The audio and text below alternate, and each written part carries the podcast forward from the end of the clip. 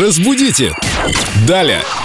С нами наш культуролог, фразеолог, идеальная девушка, ну, потому что сложно сказать идиомолог, проще сказать идеальная девушка, Виктория Полякова. Здравствуйте, Здравствуйте. Виктория. Здравствуйте. Какая муха вас укусила?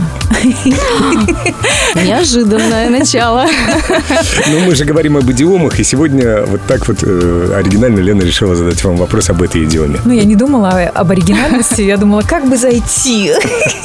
Итак, Виктория, откуда пошло это выражение «какая муха тебя укусила»? Восходит оно к суеверным представлениям о том, что у мух, слепней, жуков и различных насекомых, что в них может оборачиваться дьявол. Ой. И э, проникая в рот или укусив э, человека, он делал его бесноватым. Какой-то у нас сегодня триллер. Выпуск триллер. Ну, немножко, немножко есть, да. А на самом деле? А на самом деле сейчас, э, Сейчас и мух-то не найдешь в нашем мире современном. тем более, чтобы они так... Почему? У меня вот залетела и никак не могу ее изгнать. Да это тараканы, ты же от них уже избавился. Нет, нет, муха, муха. Сейчас это выражение используется в смысле плохого настроения, кто-то не в духе, э, сварливый такой, грустный какой-то, нахохленный. Ой, это я после эфира.